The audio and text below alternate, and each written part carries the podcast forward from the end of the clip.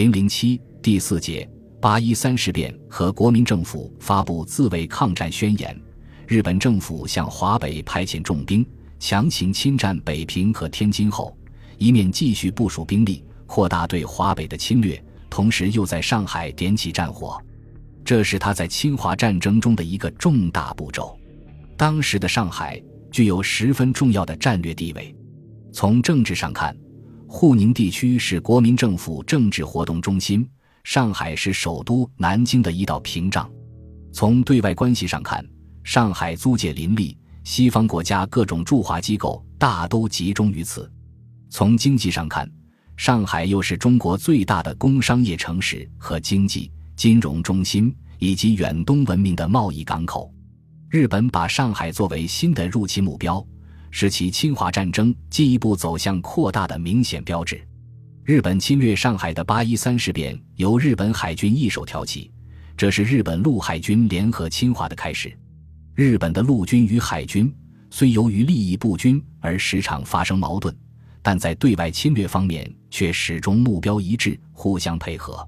日本前外相重光葵曾指出，在对华侵略方面，陆军的态势是北进。海军的态势是南进，因此进入三十年代以后，在北方由陆军之手挑起事端的话，在上海一定由海军之手挑起什么事来。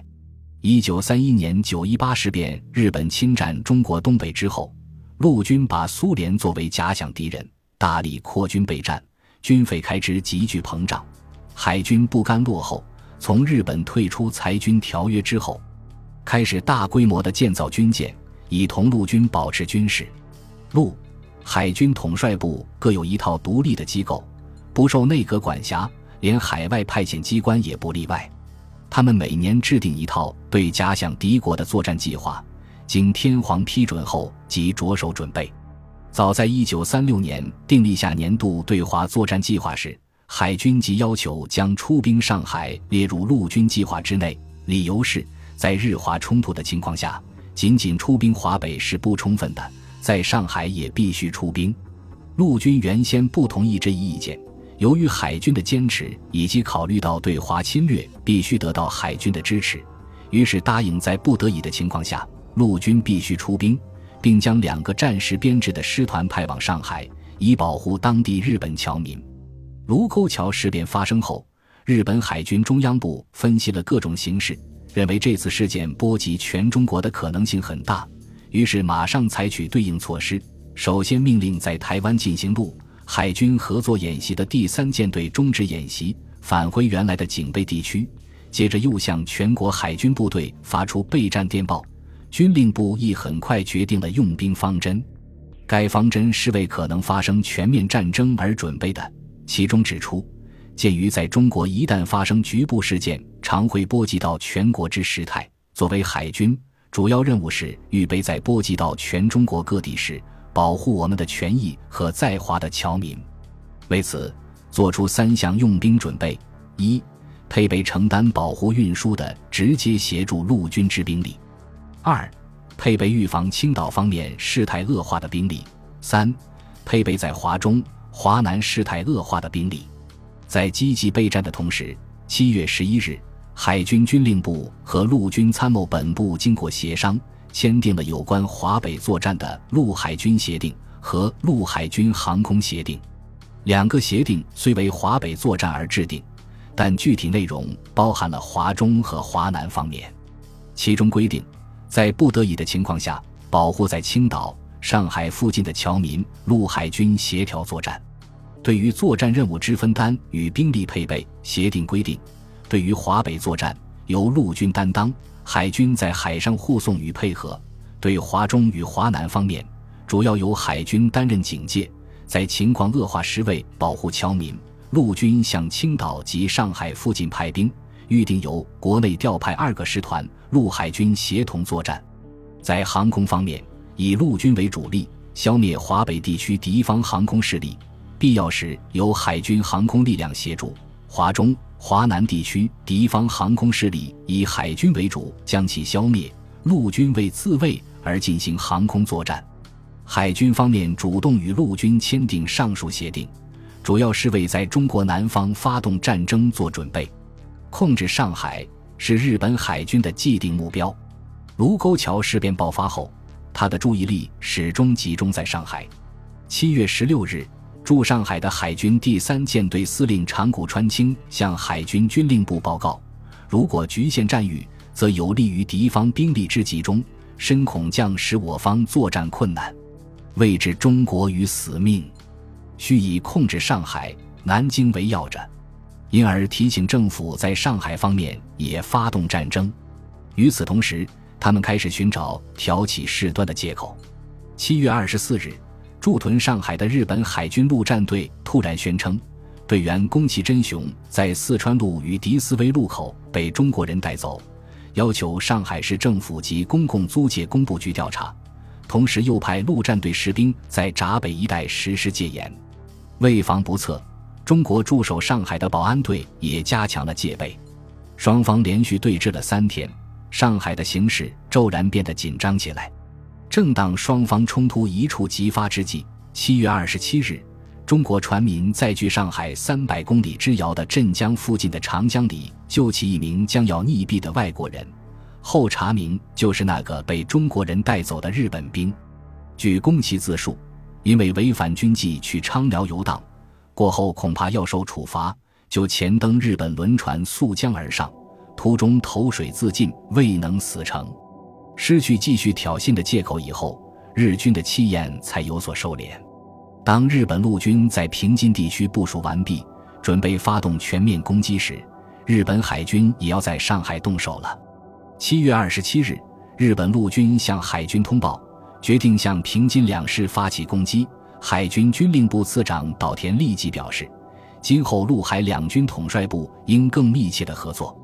次日，在陆军参谋本部兼职的海军军令部高级参谋横井忠雄大佐向上司提出一项建议，认为这次出兵华北，转变为对华全面战争的可能性很大。为消除日中邦交的癌症，猛烈促使中国政府反省，必须下决心给予一次痛击。如果让战争缓慢转变，使战局延长的话，会产生各种内外困难，事态变得不容易收拾。因此，最好的办法是尽力在短期内使中国丧失战斗意志，迅速结束战争。根据目前情况，单凭武力作战要让中国屈服，尚需要相当时日。最好的办法是在行使武力的同时，造成中国的财政混乱。横井的意见。当时代表了海军内部多数人的意见，很清楚，他们是要尽早对中国的经济中心上海发动攻击。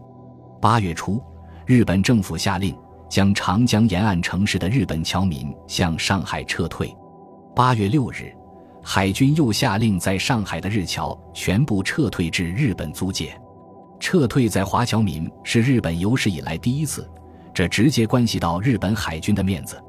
这次海军主动采取这一措施，说明其内部早有安排，这是即将要在上海采取军事行动的一个信号。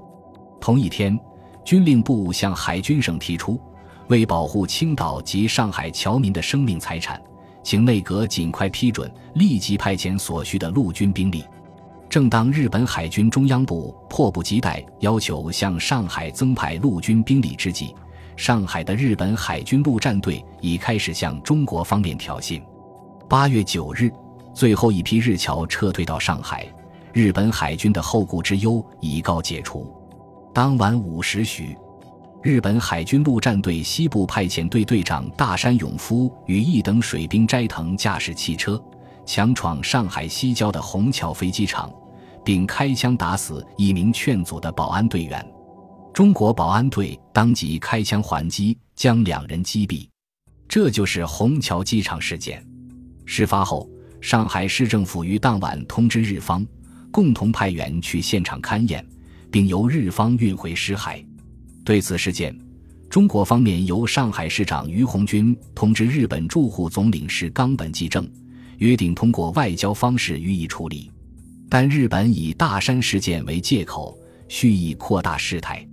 第三舰队司令长谷川声称，所以发生事件，是因为中国方面的战备超出了必要的程度，要求首先立即撤退保安队以及撤除停战协定地区内的军事设施，并暂时保留提出正式的解决条件，同时立即进行作战部署，从长江到黄浦江排列战舰三十余艘，又从日本佐世保等地调来海军陆战队士兵三千余人。冈本总领事亦向于洪军师长提出。撤退保安队与所有保安队之防御工事应拆除两项为解决事件的先决条件。于洪军答复称，中方已自动令斥保安队布哨之贴近日桥居住区域者一律离开，但冈本继而要求双方派员决定保安队撤退之距离。于洪军驳称，上海系中国土地，无所谓撤退，更无所谓距离。自淞沪停战协定签订以来。上海市内已不驻扎中国的正规军队，仅有保安团、警察总队等少数维持社会治安的武装力量。